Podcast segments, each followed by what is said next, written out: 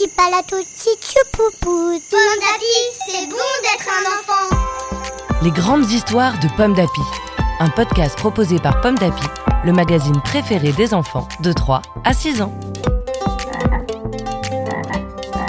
Chaque mois, tu vas découvrir une grande histoire que tu lis peut-être à la maison avec ta maman ou ton papa, ton grand frère, ta cousine, ta mamie, ta nounou, le babysitter ou même tout seul.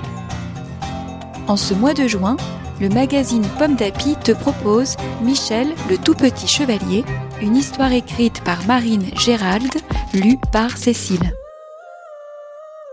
Michel, le tout petit chevalier.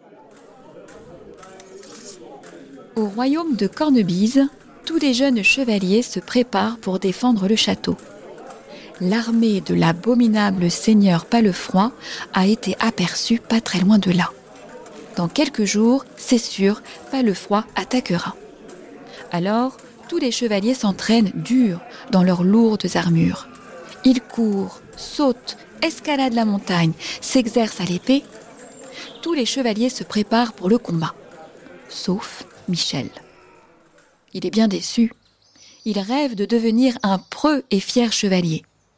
Hélas, trois fois hélas, même s'il se hisse sur la pointe des pieds, Michel est encore plus petit que la plus petite des armures du royaume. Et sans armure, Michel ne peut pas être chevalier. Heureusement, Michel n'est pas du genre à se décourager. S'il n'y a pas d'armure à ma taille, se dit-il, ce n'est pas grave. Je m'en fabriquerai une moi-même.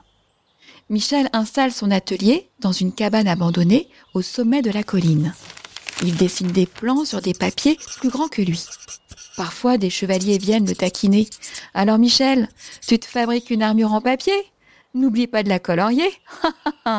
Mais Michel ne répond pas. Et il continue de dessiner.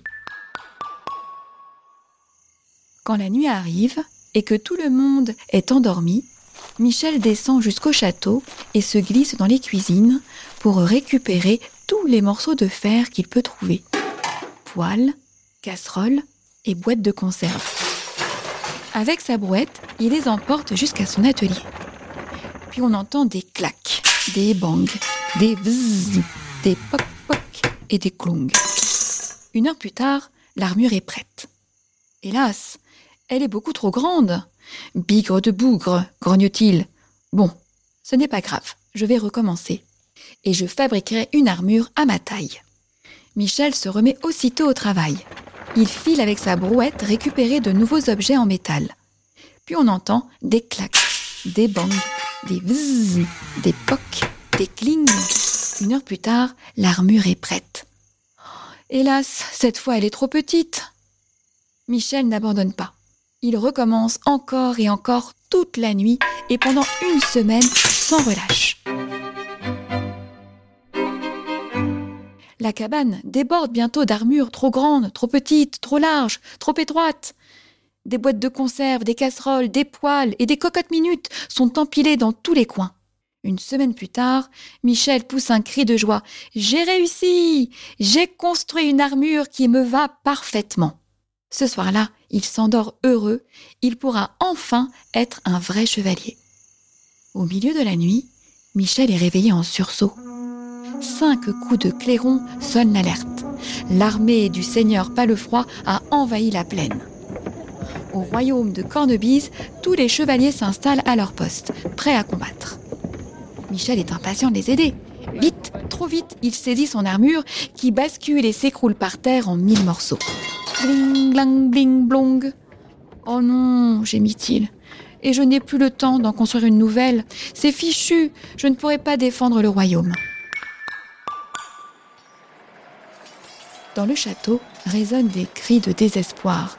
Les soldats de Palefroid sont trop nombreux. Jamais nous ne pourrons les battre. C'est alors que Michel a une idée. Avec sa brouette, il transporte au sommet de la colline toutes ses armures, les trop grandes et les trop petites, ses boîtes de conserve, ses casseroles, ses poêles et ses cocottes minutes.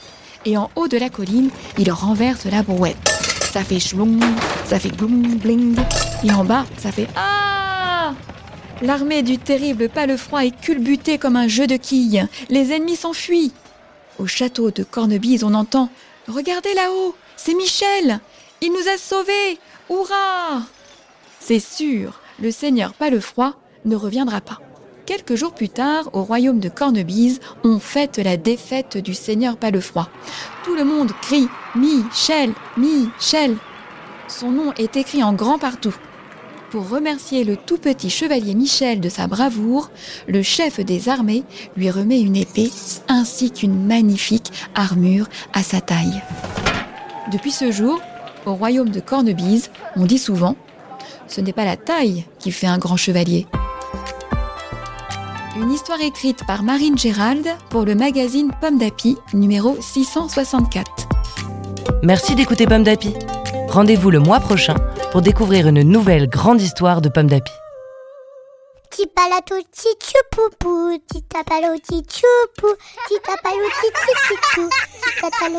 Pomme d'Api, c'est bon d'être un enfant. Un podcast Bayard Jeunesse.